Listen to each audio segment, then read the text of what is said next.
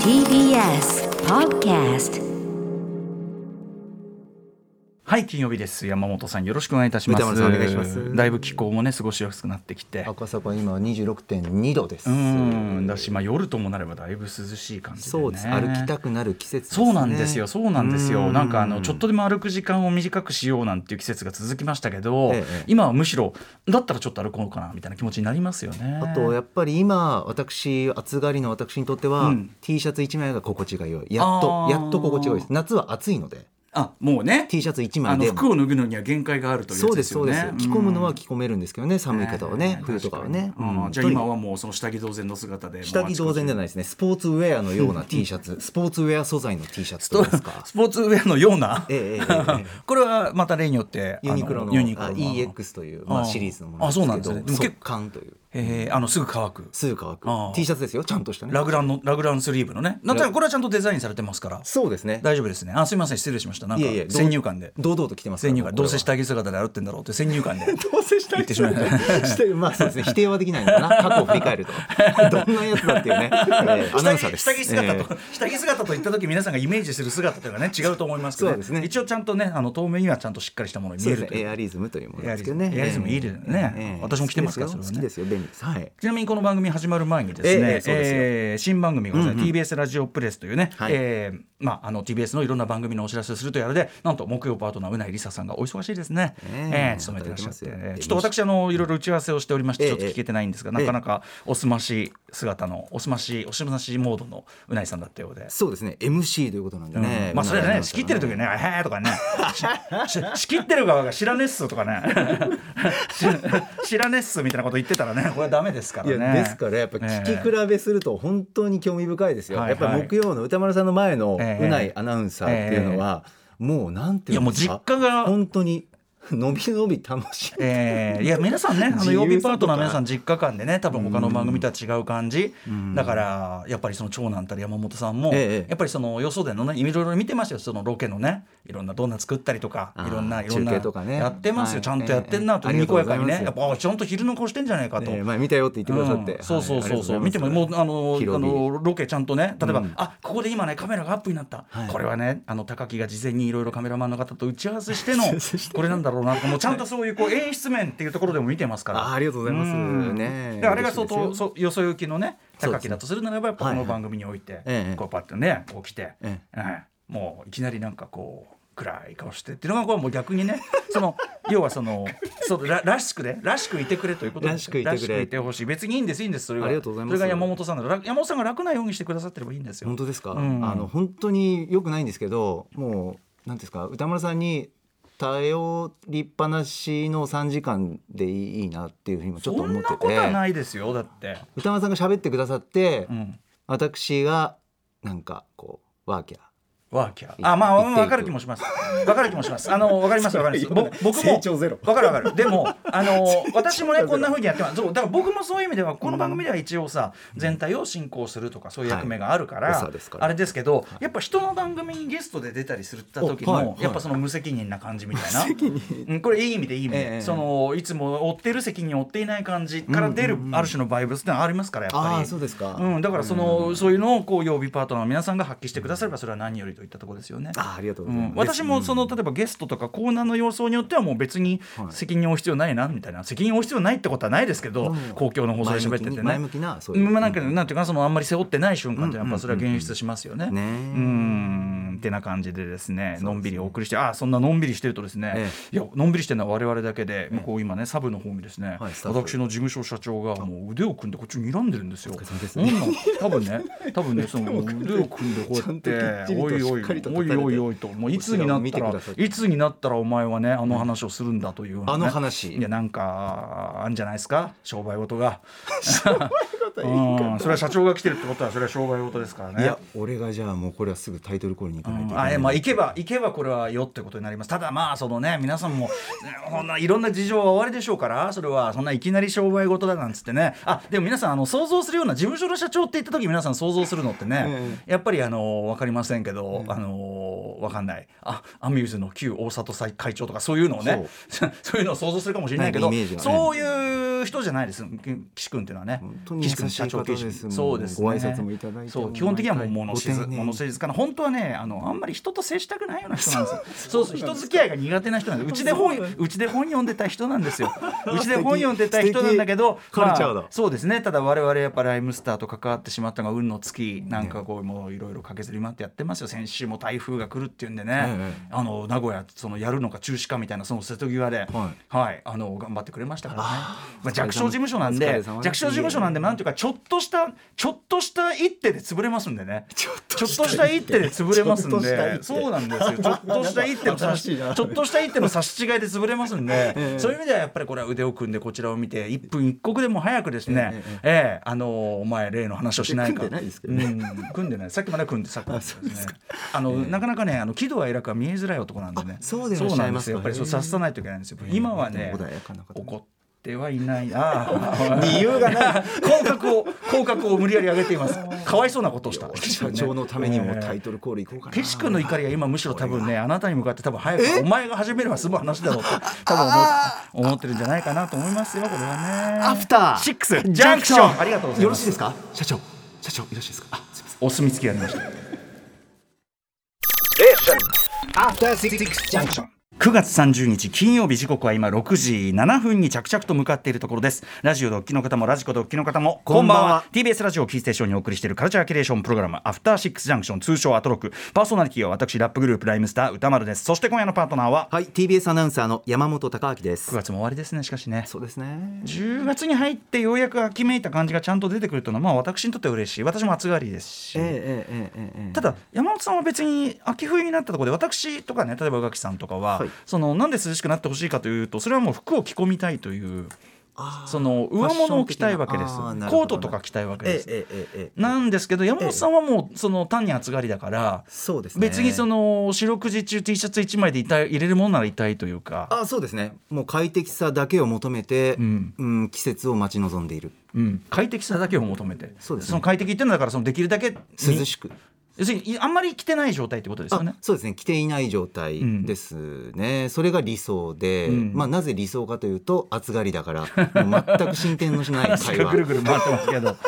確かにね。山本さん冬場もまあ大体ああすみません。ボボールペンがボールペンが。がそっち行っちゃいました。すみません。冬場もね、あのーダウン1枚みたいな感じですもんね。そうですね。冬場はダウン1枚でその中で T シャツ1枚 T シャツ1枚とダウン。そのもうその前なんか僕服あげましたよね。ええそうですね。ああいう面倒くさい服あんまり本当着ないわけですよね。面倒くさいことないですね。着ないなら返してください。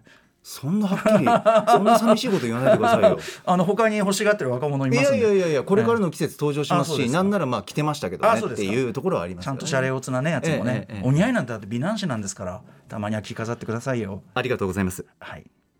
といったあたりで 時節柄の。独特の間が。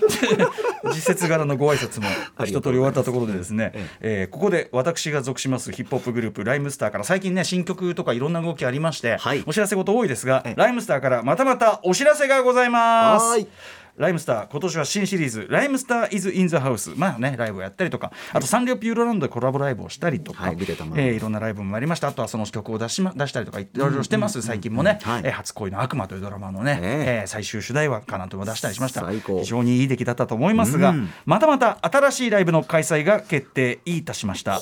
タイトルは「ライムスターキングオブステージアットブルーノート東京」というすごくないですか？伝説的ジャズクラブブルーノート東京でワンマンライブをします。もちろんねいろんなポップアーティストとかもねブルーノートやってますけど、ライムスターとしては初ということになるわけですね。でですねやはりブルーノートなので、まあ、我々普段のライブは、えー、2MC1DJ というヒップホップの中のね、はい。えー最もオーセンティックなスタイルで、えーライブをね続けておりますが、えええー今回やはりちょっとブルーノートに合わせましてやはり楽器演奏というのが入ってきますよと。ということで、えー同じ MTV アンプラグドの時のバンマスとしてもおなじみキーボーディスト竹内和武さん、もう困った時は竹内和武さん、はあ。もうみんなだからバンマスを頼むというね、ん。えーゼッタ君のバンドマスターもこの間まで務めておりました、えー竹内和武さんにバンドマスターを務めていただきまして、えー現状決定しているのは8人編成のバンドセットで King of Stage を披露したいと考えております、えーバンドメンバーは竹内和武さん、えー藤山修さんこちらギターベース、えー柳原明さん、えードラム、えー脇山浩平さん康介さんそして、えー、けっちゃんこと高橋優子さんパーカッション入っていただいてこれねあの編成いろいろ考えてもちろんあのギタ田ベースドラム、ええ。で竹内和武キーボード、まあ、ここまではいいとして、であんまりその編成を今回はあの MTV アンプリカラドみたいに最初から、あの例えば弦を入れるとか最初からこう構成を広げちゃわないようにしようというか、ええ。今後もちょっとじできれば継続的にやっていきたいのでこれも。あのこれを最小ユニットとしてどんどんどんどんいろんな、あの可変的にねこうやっていこうというかコアファイターですねこれをね。こうコアユニットとしてコアユニットとしていろいろ展開していけるような感じにしたいなというふうに思ってたんですがそこでやっぱでもいろいろ話し合った結果面白いもんでしたね。やっぱりヒップホップライブでもう一個楽器を足すとしたらこれパーカッションなんだよ。つまりねあのパーカッションだけは他の何かで代用ができない。例えばあのキーボードで何々っぽい音を出すとか、はい。えーとまあ、ターンテーブルでこれの音を出すとかっていうのできてもパーカッションだけは要するにグルーブのニュアンスを豊かにするっていうことだけは、はい。しかも生のニュアンスっていうのかな、はい。これやっぱね他の楽器じゃ大体できるだから入れんならパーカッションなんだみたいな。ああそうなんですね。ことをいろいろね話し合ったりとかいろいろこうやってる間で見えてきてね、まあ、またけっちゃんが最高なんで、ええはい、高橋優子さんけっちゃんと一緒にやるのまた嬉しいですよ。ていうかあのアンプラグドねメンバーまたちょっと半分ぐらいは集まってきましたんで、はい。非常に嬉しいあたりでございます。そして皆さん気になる日付ですよね。これいくらね中身がいいよいいいいよって言ったってこれは日付が分かんないんじゃ。そうで日すよ付がねどんなにいいイベントだってですよこれ。確かに。ねこの情報がないと。そうですよ。よく僕例に出しますけどね。いくらビヨンセたりともね日付の発表なしにもう何もできないわけです。ほら。日付の発表なしには。ありとあらゆるものはもう日付の発表というのが俺はね 何を言ってんのかなって思ってます。よ 今キョトーンとどこに向かうんだろうと思って。キョトーンとこっちに言ってましたよなのでね、ようやく私もこの日付の重要性というのに気づきましたね、えー日付の嬉しい。ありがとうございます。えーキングオブステージアットブルーノート東京。いつやるかと言いますと11月12日土曜日ということになっております。割とすぐですねでもね。そうですねはい。確かに。えー午後5時スタートのあ2ステージございます、はい。ブルーノートなんで、午後5時スタートのファーストステージと、えー夜8時スタートのセカンドステージ1日2公演。それぞれ1時間強のパフォーマンスを予定しておりますということですよね。なのでぜひ11月12日土曜日皆さんねご予定ない方はですね、えーあとはまあね若干おあのお財布に余裕がある方というね、ええ。言わざるを得ないのが現状ですが、はい。お越しいただければと思います。ただまあ、非常にあのコストパフォーマンスいい感じのライブになると思いますよ。お。チケット発売は来週10月7日金曜の午前10時から10月10日月曜日の夜11時59分まで。あ意外と時間ないですね。3日間なんだ。本当だ。3日間。へえすごい。へえ距離がある。情報にいやい対する。やこうだってそのチケットの発売のそのシステムシステムまではコミットしてませんからそれはね、えーチケット来週10月7日金曜の午前10時から10月10日月曜日夜11時59分まで、えーライムスターホームページで最速の抽選選考の受付をいたしますのでぜひ、えー、とライムスターのホームページご覧いただければと思う次第でございます、えーとにかくまああの MTV アンプラグドもね、はい。あの円盤化もして、はい。ブルーレイと CD もあって非常にあの、拝見しました。いいライブだったと思いますし、大変好評いただいております。でもあの時は、まあ、コロナ禍一番今以上にですね、非常に厳しい時期でもあって完全無観客ライブでした。でした。もちろん完全無観客ライブならではの良さというのがちゃんと作品化できたとは思っています、あのあの時のコロナの時期というかねあの時の日本であり世界というのをねパッケージしたライブにはなってると思うんですが、その意味でえっとまあ、お客様限定的ですけどねブルーノートですか。ら人数的には限定的ですけど、お客様の前で、そのまあ、バンドセットでお見せするというのもはい。初めてなわけですし、はい。まあ、もちろんブルーノートも初めてですし。確かに。そうなんですよ。なので非常に我々も楽しみにしてますし、ええあのよろしいことができるんじゃないかなというふうに、えー思っている次第なんでございます。はい。はいえーということでですね、ええ。そろそろここで曲にねライムスターの曲とかをかければ、はい。フルで聴けるよっていうね。おことらしいんですよ。らしいんらしいですよ。これはね。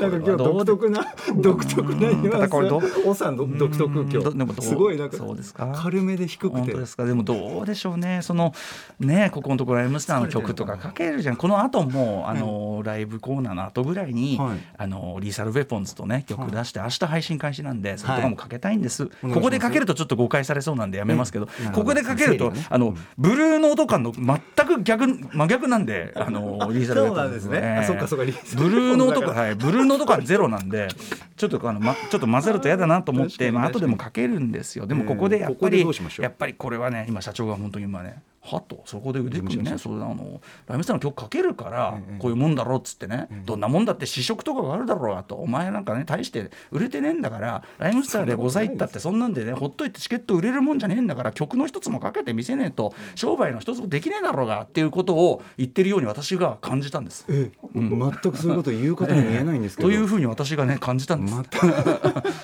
いえいえってなってますよ。なので、えーっと曲をかけようかと。えー、何かあのはいあのえヤミトゥビアンプラグドのですね、はい。あの CD 化もされておりますが、ええ音源から、あのこちらはねあの弦がねあのカルテットが入ってますが、これは弦は今回は入りませんので全く違ったニュアンスにはなると思いますが、ええええ。おそらくこの曲はやるんじゃないか。もちろんバンマスは同じく竹内和武さんなのでまた違ったアレンジというかね違った雰囲気でお送りすることになるのではないでしょうか。お送りしましょう。MTV アンプラグドライムスターより夢の島。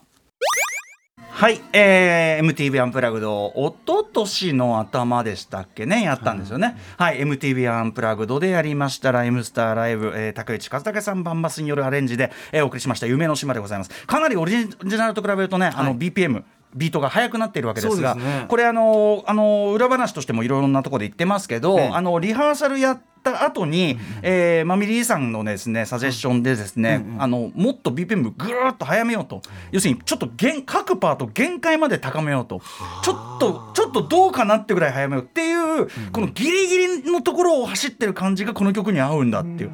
大体ヒップホップって基本的には余裕を持って余裕感のクールさというのを表現するのがまあかっこよさなんだけど、この曲に関してはもう全員いっぱいいっぱいっていう感じが出ないと面白くないんだってことがリハーサルで分かったので、あのーそれを、まあ、マミリーの指示でこうグッと上げて、今の状態になったということなんですね。めちゃくちゃかっこよくなってますよね。はい、弟さんより、まあ、かっこいいし、やっぱりそのセッションとして面白いってことですよね。あーはい。我々のバンド、誰もクリックは聞いてませんので、はい、なので、えーセッションとして面白いスリリングなもの、それはやっぱり現場でしか生まれないからということなので、ぜひですね、えー11月12日土曜日、えーブルーノートでやります、ライムスターキングオブステージアットブルーノート東京、ぜひお越しいただければと思います。えーチケット発売は10月7日からです。といったあたりで、よろしいでしょうか、社長。本日の MTV は去年の1月。去年去年でした。失礼しました。はい、はい。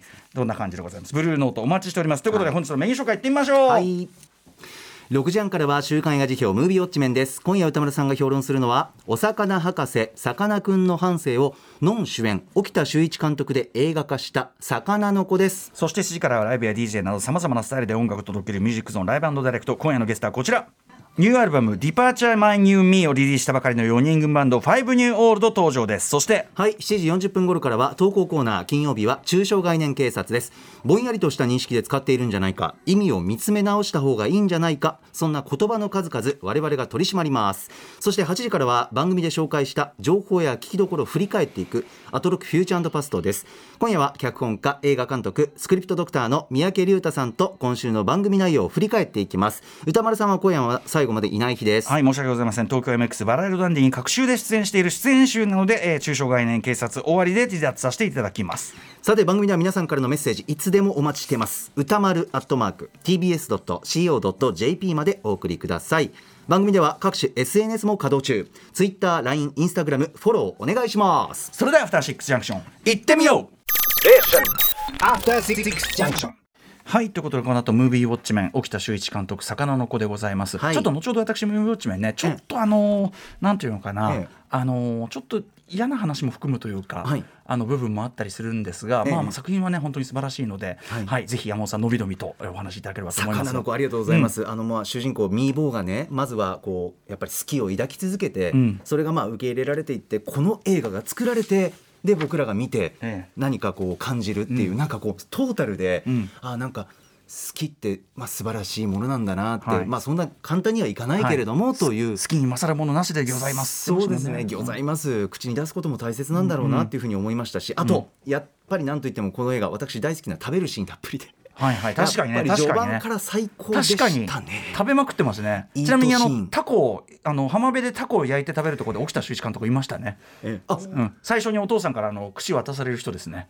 はいはい。あ、そうでしたか。うんなる、あのタコ串最高でしたようん、ね美。味しそうですね。やっぱりね。美味しそう、あの太めのこうタコ足にこうかぶりついて、ええええ。あのじゃあのすぐ切れない感じがねミーボーが噛ねみ切れずミーボー、ね。あのあの演出というか、はい。やっぱお芝居良かったな。噛みつきながらこう引きちぎろうとするじゃないですか、あのタコ足のこう伸びとか弾力感もちゃんとこう分かりやすく絵に入ってるんで、あそも湧いたしあとやっぱ 海ではい。タコとまさかのこうミーボーとのこの、あそこはスペクタクルでしたね なかなかね。そこ見どころあ本当にれは笑っちゃったな。近年の動物ネタの中でもなかなか突出した動物ネタでしたね しかもその顛末も含めてね。尖りまくってね。々あのアカデミー賞のあのタコのさ、アカあのドキュメンタリーとか見てるからさタコの知能を知ってるとなかなかちょっとね。オクトパス。そうですよ。だ？タコはタコは利口な動物ですよ皆さん。そうですよねタコはお利口なのよ。なめちゃいけないよ。あと、タコの刺身とかさりげなくたこ焼き置いてあったりとかタコ攻めのあの食卓、ええ。はい。あそこでのお母さんの受け入れ体制っていうのも、